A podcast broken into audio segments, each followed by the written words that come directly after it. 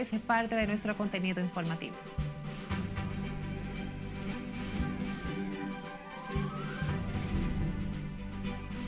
se entrega a las autoridades joven acusado de participar en muerte de empresario y tío del exdirectorio de la policía.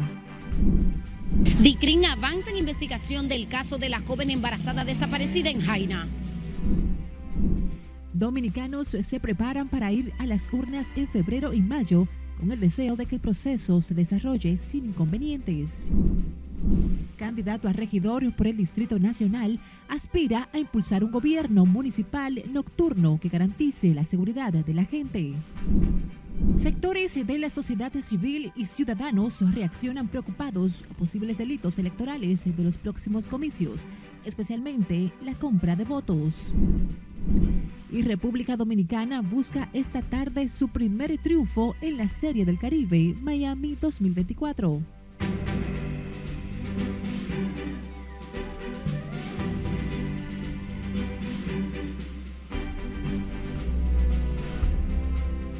Hola, ¿qué tal? Muy buenas tardes. Viernes 12 de febrero, antesala del fin de semana. Qué honor acompañarles en esta primera entrega informativa de Noticias RNN. Graciela Acevedo les saluda. Se entregó este viernes a las autoridades en Santiago un joven que era activamente buscado por la policía por su presunta vinculación al asesinato del coronel Francisco Antonio Fernández, también conocido como Tony, tío del exdirector de la uniformada Ney Aldrin Bautista. Nuestra compañera Siledis Aquino con la historia. Nunca ha tenido un problema de homicidio. Yo no soy asesino para tener. ¿Y qué es el caso que tú tienes por el cual estás eh, Por sustancia controlada. José Fran González Rodríguez era la segunda persona que la policía buscaba por la muerte del empresario y coronel retirado Francisco Antonio Fernández. El joven salió hoy de su casa junto al reverendo Franklin Arias y representantes de medios de comunicación para, junto a su abogado, entregarse a la Fiscalía de Santiago, donde dijo ser inocente. Porque si ven la persona que es una persona más chiquita y más flaca y vean el físico mío que, que soy blanco y soy lleno y soy grande para la persona que fue que asesinó al tío. Yo espero que tengan más pruebas y que la, y que la justicia haga su trabajo. Al responder preguntas de los periodistas, reconoció que tenía una relación de amistad con Jordani de Jesús Méndez Peña, alias La Radio de 18 años, vinculado al caso y quien cayó abatido en un supuesto intercambio de disparos con la policía. Él nunca ha estado con su amigo, simplemente lo buscan porque su amigo él nunca ha estado, no ha dicho. Él dijo que estaba con Radio ayer. Porque yo soy su amigo, me están vinculando a mí, porque yo siempre he estado con él, la buena y la mala, y como yo siempre paro con él, que no esté haciendo nada malo. Ya él, ya, ya él, ya él aplica. El abogado del presunto homicida y el reverendo pidieron preservar su integridad física. Si a José Fran no lo agarraron en la comisión del hecho, hay que abrir una investigación y si él es culpable, él va a pagar por el hecho de acuerdo a lo que establece nuestra normativa procesal penal. Mientras tanto, hay que garantizarle su vida a él y a cualquier ciudadano que esté involucrado en un hecho delictivo. No solicitaron para que entregue a joven porque lo andan persiguiendo. Entonces, para que la justicia le vamos a entregar para que la justicia haga su investigación en el lugar. Tras su entrega al ser señalado de ultimar al coronel retirado de 70 años Francisco Antonio Fernández, quien era tío del exdirector de la policía Nealdrin Bautista Almonte, la Fiscalía de Santiago tiene un plazo de 48 horas para presentar ante el Tribunal de Atención Permanente el pedimento para que se le conozca medidas de cohesión. Sila Disaquino, RNN. Otra información, la Dirección de Investigaciones Criminales de la Policía Nacional informó que avanza en la investigación en torno a la desaparición de la joven embarazada residente en Jaina, provincia San Cristóbal. Según los agentes, realizan solicitudes para registrar las cámaras de los lugares que visitó la mujer, cuyo paradero se desconoce desde el pasado 8 de enero del presente año. Conectamos con nuestra compañera Liliani Martínez, quien da seguimiento a este caso y nos tiene detalles. Buenas tardes, Liliani. Gracias. Efectivamente, las autoridades de investigación realizan solicitudes a través del sistema 911 para confirmar la ruta en la que María Isabel fue vista por última vez. Yo no duermo. La incertidumbre que yo tengo es, demasiado profunda. A casi un mes de su desaparición, la madre de la joven embarazada mantiene firme la esperanza de volver a ver a su hija. sus investigaciones son privadas. Yo le pregunto, ¿y qué ha pasado? No, estamos trabajando. Todo eso, estamos trabajando. Entonces no le pregunto más, porque siento que lo estoy cansando, esto. rogándole nada más a Dios que me traiga a mi muchachita sana y salva. En los intentos de dar con su paradero, también se ejecutaron allanamientos y entrevistas en el banco y el centro de salud al que un motorista habría llevado a la joven de 25 años el día de su desaparición. Vecinos han colaborado con información del último día en que María Isabel no regresó a casa. Y ese mismo día, ella iba saliendo frente al banco ese mismo, ese mismo día. Por coincidencia yo la vi, pero lo encontré raro porque esa no es, no es, no es la ruta de ella. ¿Y en las condiciones que usted la vio, usted la recuerda? ¿Cómo ella está? Normal, su ropa, una ropa normal. Previo a extraviarse, la joven había manifestado tristeza tras presuntamente ser asaltada con una alta suma de dinero que tenía de un negocio propio. Mi corazón me dice que, donde, que mi hija está bien o, o está donde esté, que no le ha pasado nada. Eso es lo que yo siento, porque cuando un hijo de uno le pasa algo, uno tiene como angustia y, y como cosas. Y tú yo sí todos los días le pido a Dios que a veces yo le digo, ay Señor, dame un sueñito con ella, quiero soñarme con ella. Se recuerda que al momento de su desaparición, la joven María Isabel tenía tres meses de embarazo. Esta es toda la información que tengo. Regreso contigo al set de noticias. Gracias por estos detalles, Liliani Martínez.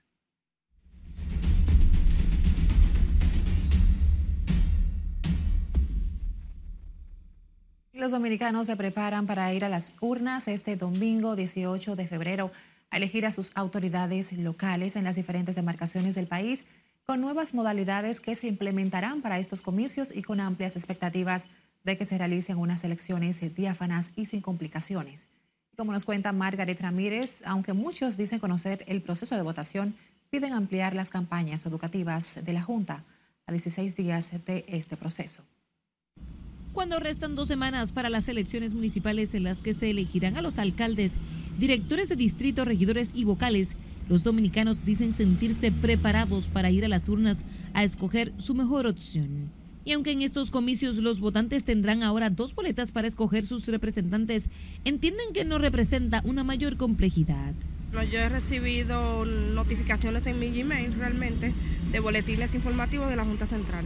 ¿Usted sabe ya entonces cómo va a ejercer su derecho al voto? Eh, ya lo he realizado antes, o sea que no es mucha la diferencia. Actualmente yo me encuentro trabajando con la Junta Central, o sea, estoy yendo a sus talleres y eso para ver si también colaboro. Son mis primeras elecciones, pero ellos nos, nos han ido enseñando cómo ejercer el voto y también cuáles son nuestras responsabilidades como eh, país independiente. ¿Usted está educado? Al menos sí, por lo menos uno sabe votar. Ahora van a haber dos boletas. ¿Ya usted conocía de eso? Sí, la, la, de los regidores y los, y los síndicos. La Junta Central Electoral ha iniciado una serie de campañas educativas y de orientación al ciudadano. No obstante, los dominicanos entienden que esta debe ampliarse. Ha visto, ¿no? Hasta ahora. ¿Y qué le parece eso? Faltan 18 días. Muy mal por la Junta. ¿Usted sabe que...? yo espero que, por lo menos en el transcurso de la próxima semana, eh, comience la campaña educativa sobre eso. Este 18 de febrero los electores recibirán una boleta para escoger al alcalde o director de distrito y otra diferente para escoger a regidores o vocales dependiendo de la demarcación. Para que tu voto sea preferencial, debes marcar el recuadro de un solo candidato o candidata. Entre algunos ciudadanos, en especial jóvenes, hay una resistencia a ejercer el derecho al voto. Es un derecho, pero que estamos en lo mismo de hace cuatro años. Entonces yo votar para que no pase lo mismo. ¿Y tú no crees que tú puedes hacer el cambio en ese sentido? No. Para estos comicios, poco más de 18 mil candidatos buscarán ocupar uno de los 3.849 cargos en juego. La Junta ha informado que son más de 8 millones de electores los que deberán acudir a los 16 mil colegios electorales habilitados en todo el país. Margaret Ramírez, RNN. A propósito, la cúpula empresarial dominicana sigue muy de cerca el montaje de los comicios municipales y presidenciales que organiza la Junta Central Electoral y llamó a los partidos políticos a actuar de forma responsable. Los empresarios también exhortaron a la ciudadanía a estar vigilantes ante cualquier violación a las leyes. Scarlett Cuchardo con más. Todos debemos jugar el rol, como, decía antes, de fortalecer el, eh, proceso Los presidentes del Consejo de la Empresa Privada y la Asociación de Industrias se reunieron con el presidente de la Junta Central Electoral para conocer del proceso que se llevará a cabo en 16 días. Los líderes empresariales expresaron su confianza en el montaje de las elecciones municipales y dicen que esperan que con estos comicios la democracia salga fortalecida. Todos debemos jugar un rol eh, porque este proceso sea exitoso como los demás y como país sigamos avanzando y sigamos fortaleciendo nuestra democracia, reiterar el rol que tienen los partidos políticos. Ante las denuncias de supuesto uso de fondos públicos en la campaña y la disyuntiva sobre las inauguraciones gubernamentales, los empresarios entienden que deben cumplirse las disposiciones de la Junta. Eh, siempre ha habido crítica en esa naturaleza en todos los procesos, lo que tenemos que estar vigilantes eh, como ciudadanos del país de que esas cosas no sucedan y tratar de evitarlo y si ocurren denunciarlo a tiempo. Los hombres de negocios llamaron a la ciudadanía a acudir a las urnas y estar vigilantes del proceso. Creo que cada ciudadano debe ejercer su voto temprano y acudir a las urnas para fortalecer el proceso democrático. Actuar de forma responsable, eh, tanto en la oposición como el partido de, de gobierno porque hay interés de todo que el sistema electoral y nuestra democracia se siga eh, fortaleciendo. Recientemente, el presidente de la Junta Central Electoral también recibió la visita de cortesía de la encargada de negocios de la Embajada de Estados Unidos en República Dominicana, Patricia Aguilera. Durante la visita conversaron sobre temas de interés para ambas entidades, entre estos la importancia del voto en el exterior, a propósito de las elecciones presidenciales y congresuales pautadas para el 19 de mayo del presente año, así como la observación electoral durante el ciclo de elecciones de 2024.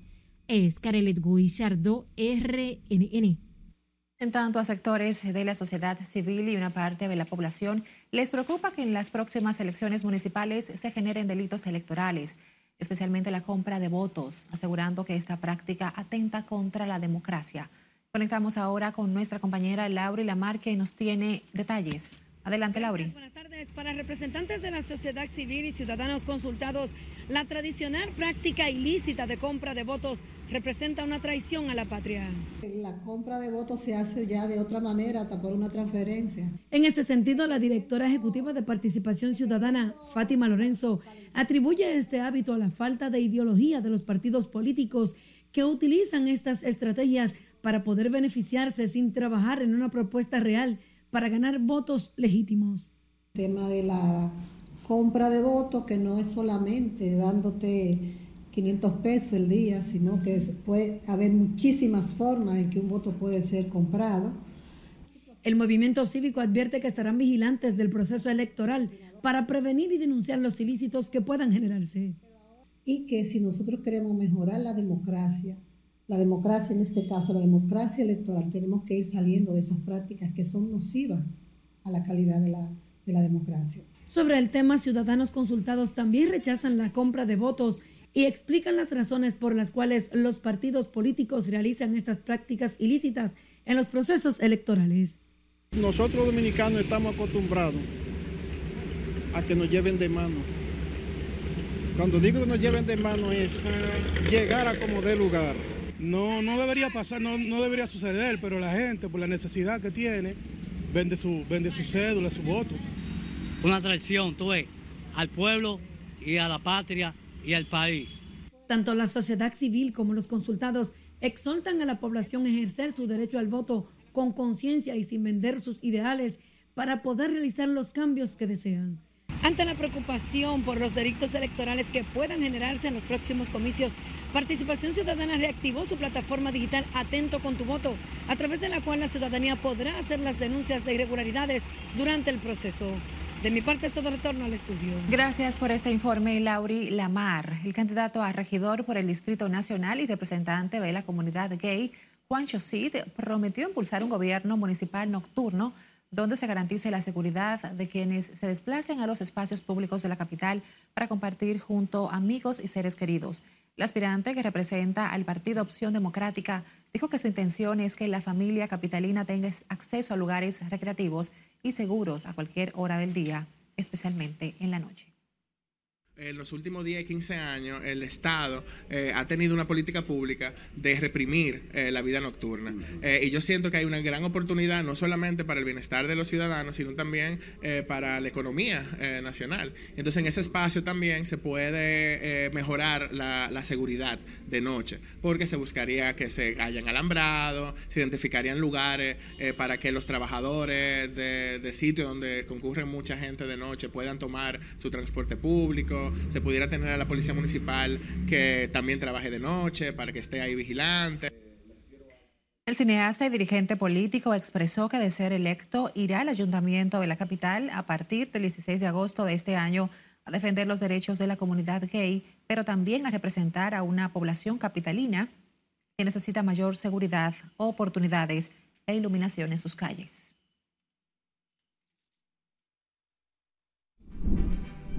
Vamos a nuestra primera pausa. Al volver, extraditan dominicano acusado de tráfico internacional de drogas que fue apresado en Piantini el año pasado.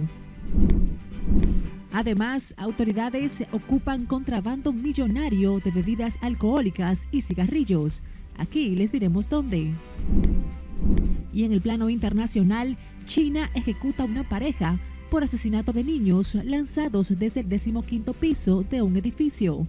Los detalles al volver. Siga con la primera emisión de Noticias RNN.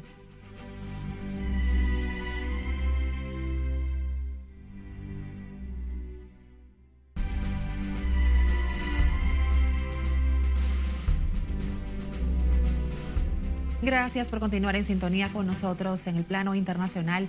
Un hombre y su pareja actual fueron ejecutados esta semana en China por lanzar a dos niños pequeños de la ventana de su apartamento en el piso quinto 15 de un edificio. Scarlett Wichardo amplía este y otros temas en las internacionales.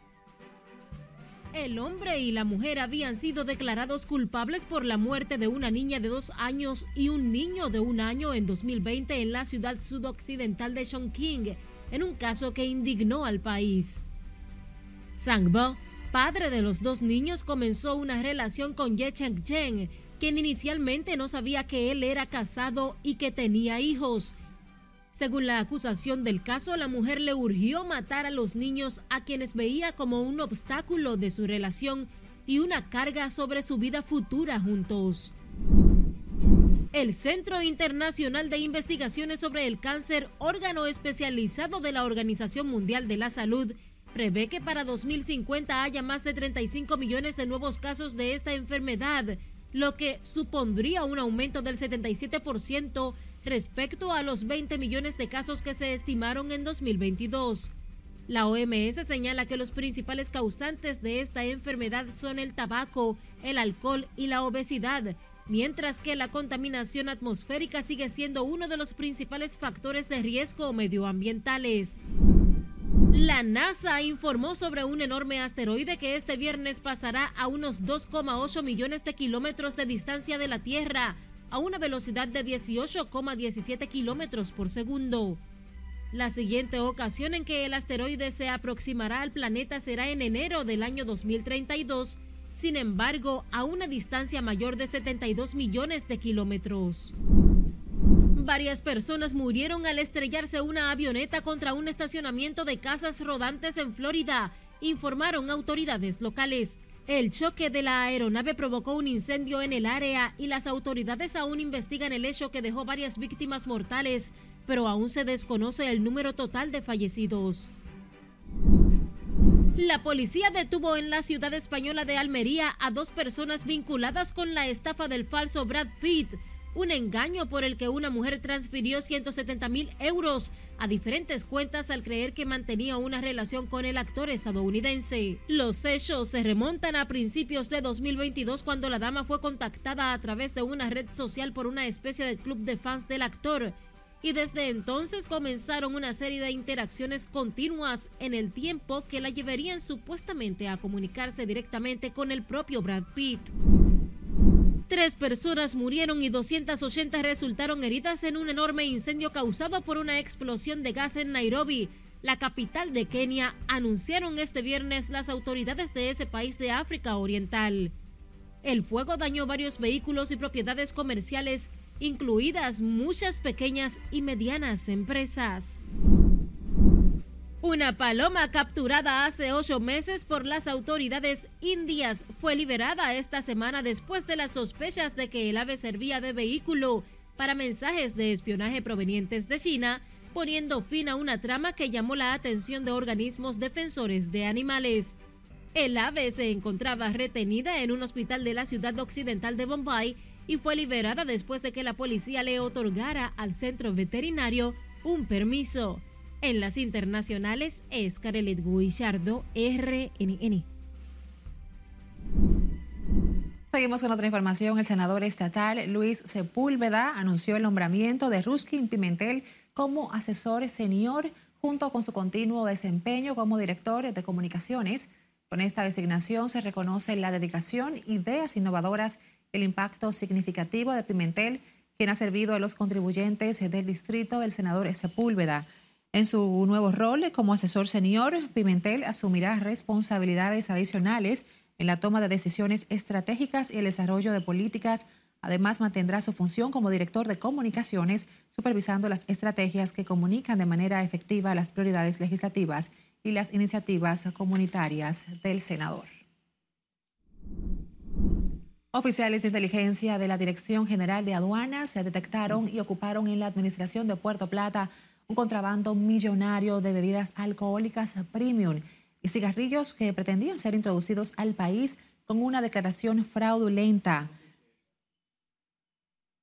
Detectó en uno de los contenedores 4.200 unidades de whisky de alta gama y 9.2 millones de unidades de cigarrillos marca Capital.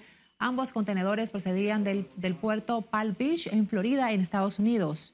La mercancía está siendo analizada con fines de investigación y se aplicarán las disposiciones de la Ley General de Aduanas 168-21.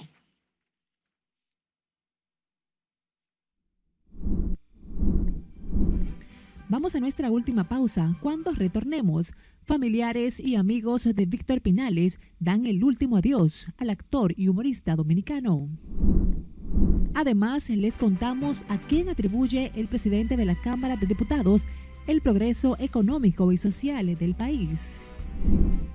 Y detalles de la segunda jornada de la Serie del Caribe 2024 en Miami, donde el equipo de República Dominicana se enfrenta esta tarde a Nicaragua.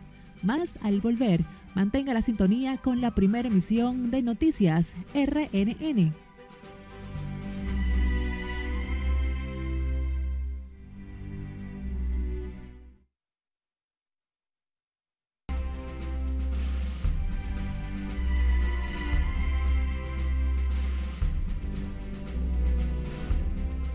Abrimos este bloque con el Consejo Nacional Electoral del Colegio de Abogados. Se reunió en asamblea ante la negativa de la Comisión Nacional Electoral para ejecutar la sentencia que ordena un nuevo cómputo de los votos emitidos en las elecciones realizadas el pasado 2 de diciembre del 2023. Asimismo, ratificó a Eva García como presidenta interina y a Viviana Roger Vega como secretaria de Actas Nacional Interina, respectivamente fue abocado el tribunal el 12 de, enero del año en curso, dio una decisión y también ustedes conocen lo que es el contenido de esa decisión. O sea, sí es vinculante porque tenemos esa potestad y podemos actuar en esta reunión como un, congreso eh, dictaminando medidas para solución próxima o viable del conflicto que conocemos. La Asamblea contó con un quórum de 50 más uno de los miembros del Consejo, que es la cantidad de delegados requeridos para sesionar, donde se decidió convocar a la Comisión Electoral para el 24 de febrero, a los fines de cumplir con el reconteo de los votos de los comicios ordenado por el Tribunal Superior Electoral. El presidente de la Cámara de Diputados dijo que los grandes avances que exhibe el país en todos los órdenes, muchos reconocidos a nivel internacional, no son exclusivos del PRM y su gobierno. Y es que Alfredo Pacheco reconoce que el progreso económico y social es resultado de la madurez del sistema de partidos. Esto estamos muy bien vistos en el plano internacional por todas las organizaciones. ustedes han visto, ustedes son testigos de la participación que ha tenido la República Dominicana con diferentes eh, eh, eh, los diferentes estamentos que evalúan las eh, diferentes economías y que dan la calificación de la República Dominicana que ha ido apreciándose, ha ido posicionándose en la calificación de riesgo. El presidente de la Cámara Baja anunció su participación en una cumbre internacional que se celebrará en Washington en la próxima semana, organizada por el senador Adriano Espaillat. Familiares, amigos y colegas dieron hoy el último adiós al reconocido actor y humorista Víctor Pinales, quien falleció el pasado miércoles a sus 59 años tras sufrir un paro respiratorio debido a una falla renal grave. En medio del dolor y la nostalgia, quienes acudieron hoy al velatorio de la funeraria Blandino expresaron pesar por la partida de Pinales, destacándolo como una persona alegre, bondadosa y con un gran talento. El proceso fue corto, pero tedioso, muy fuerte. Pero jamás pensamos que este iba a ser el desenlace que iban a tener. ¿Tenían esperanza de que se pudiera? Había esperanza de que se recuperara porque, como te digo, fue muy rápido todo. Él era una persona muy buena, o sea, una persona dinámica, él era muy contento. Pero él siempre hacía reír a las personas, a la familia, todo con sus chistes, su broma. Era alguien repentino, o sea, una persona que nos llena de orgullo, en verdad, como familia, que haya sido parte de nosotros. La muerte de Víctor Pinales ha llenado de luto a la escena teatral, televisiva y cinematográfica por su destacada carrera que le hizo ganador del premio Cassandra como actor del año en el 2005. Su última morada será en el cementerio Cristo Redentor, donde recibirá sepultura.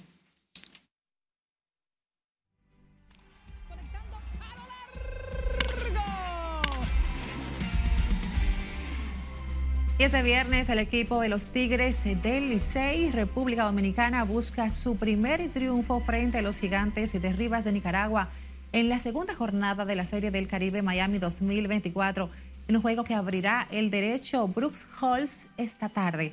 Tenemos en vivo a nuestra editora deportiva Joanna Núñez desde Miami con los detalles. Adelante, Joanna, cuéntanos. Muchísimas gracias y muy buenas tardes. Estamos desde esta segunda jornada en la Serie del Caribe de Miami. Y bueno, vamos a hablar un poquito de lo sucedido tarde anoche cuando la selección de República Dominicana, los Tigres del Licey, cayeron ante los tiburones de la Guaira de Venezuela. Fue un partido bastante importante e interesante la ofensiva para República Dominicana fue nula. Al inicio del encuentro apenas dos imparables en las cinco primeras entradas. El abridor de Venezuela de los tiburones de la Guaira, excelente la labor y el dirigente Osi Guillén destacaba que ni siquiera era señalado para abrir este partido, pero al final pudo dar la talla y seis sólidas entradas le dieron la ventaja, la victoria a los tiburones. Luego un relevo también muy importante, incluso el de Silvino Bracho, el veteranísimo, logrando un cero de película cuando el emergente Héctor Rodríguez falló con un elevado hacia las manos del jardinero derecho para concluir la séptima entrada en un rally que República Dominicana tenía incluso las bases llenas. Solamente la carrera anotada fue por Webster Rivas, el receptor del conjunto de los Tigres del Licey. Raúl Valdés, el zurdo cubano, eh, lanzó hasta la quinta, entrada. Solamente pudo sacar un out y completó cuatro entradas y un tercio. Y bueno, luego el cuadrangular enorme de Yaciel Puig está en muy buena forma. Se vio imponente el palo de Yaciel Puig para sellar la victoria de los tiburones de la Guaira en un Lone Depot Park de sede de los Marlins de Miami que estuvo en demasía repleto de venezolanos. Yo diría que la asistencia fue cerca de un 80% de la capacidad del estadio, pero la mayoría eran fanáticos de Venezuela que se pasaron el juego completo eh, cantando, goceando, disfrutando, una bulla total, un ambiente muy bueno se encontraba, era que se sentía aquí anoche. Vamos a, a escuchar las impresiones del dirigente Gilbert Gómez de los Tigres del Licey y también de Osi Guillén de los Tiburones de la Guaira sobre el partido de anoche. No, realmente eso es lo que, lo que siempre se ha dicho, que es la mezcla que nosotros queremos lograr de picheo, defensa y bateo oportuno. Eh, como tú mencionaste, desafortunadamente no estuvo ahí, pero eh, nosotros sabemos que tenemos el talento para hacer eso. Eh, hoy no fue el caso. Crédito al picheo de ellos que pudo ejecutar y pudo pues, hacer las cosas que, que tenían que hacer. Y ellos sí les salió batazo oportuno, pero sí, así mismo, nosotros no pudimos ligar en esa amenaza que tuvimos en el sexto. no salió a los tazos oportunos, pero eso es parte del juego. Personalmente veo todos los juegos de Grandes Ligas, la mayoría, no todos, especialmente la Liga Americana, y yo creo que Puy tiene mejor talento que el 70% de los, oíganlo bien, son muchos peloteros, del 70% de que yo lo vi jugando la primera vez con, conmigo en los tiburones, y yo creo que valiera la pena y sería personalmente un orgullo verlo atrás otra vez para la Grandes Ligas. El talento está ahí. Yo he visto muertos, pero muertos en Grandes Ligas, más muertos que él. Sí, véanlo.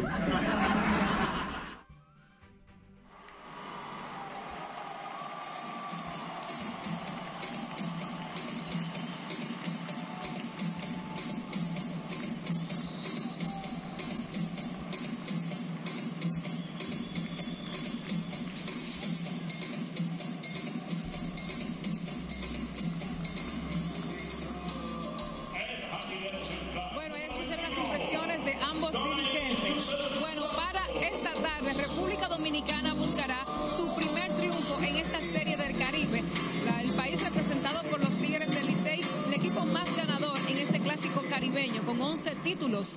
Hoy va a abrir por los Tigres Brooks Hall, el importado que estuvo reforzando a los, Leo, a los Tigres en toda la temporada y, con, y logró un excelente trabajo, no solo en la campaña regular, sino también en la serie final en una apertura de relevo y luego también para la final logró una tremenda salida en ese último encuentro. Así que Brooks Hall hoy estará lanzando por los Tigres del Licey de República Dominicana, enfrentando a los Gigantes de Rivas por Nicaragua, que en Nicaragua ayer perdieron, pero fue una, una, una derrota quizás con sabor a victoria, porque lograron acercarse y darle un susto al combinado de Puerto Rico. En un momento estuvieron dominando el encuentro 1 a 0, luego Puerto Rico lo empató hasta que finalmente cayeron 5 por 2.